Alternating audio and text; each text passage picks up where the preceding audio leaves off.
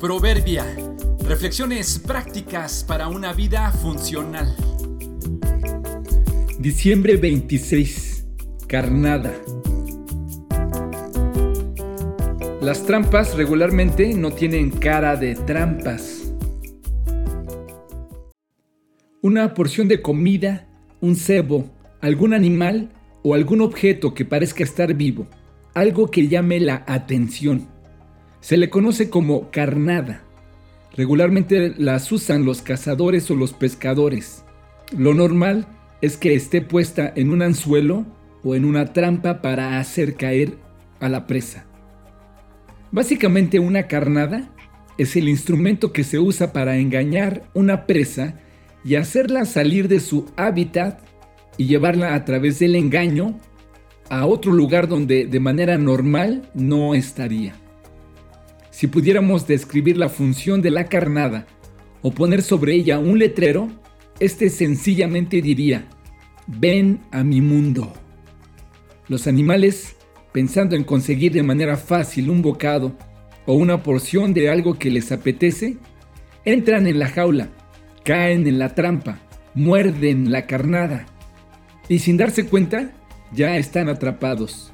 No supieron cómo, pero ya están ahí enseguida viene una reacción para querer escapar, que en muchos casos lo único que consigue es hacer que se enreden más.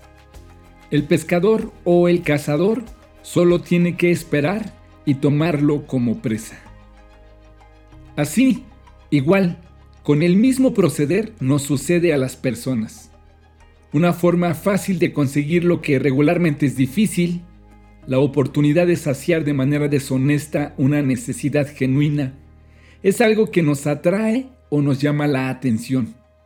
Te acercaste para ver, para probar una sola vez y caíste en la trampa. Si observas bien, notarás que por donde quiera que vayas están. Si pones atención las verás. La vida está llena de carnadas, todas con un letrero que dice, ven a mi mundo. Claro está que lo dicen con otras palabras. No es tan obvio, pero siempre te hacen la invitación. Ven a mi mundo, te quiero atrapar. Interesantemente las carnadas no son solo cosas, posesiones o antojos. También pueden ser personas, gente con otras intenciones, que si no somos más listos que ellos, nos llevarán a su mundo. Esta es una reflexión anticarnadas.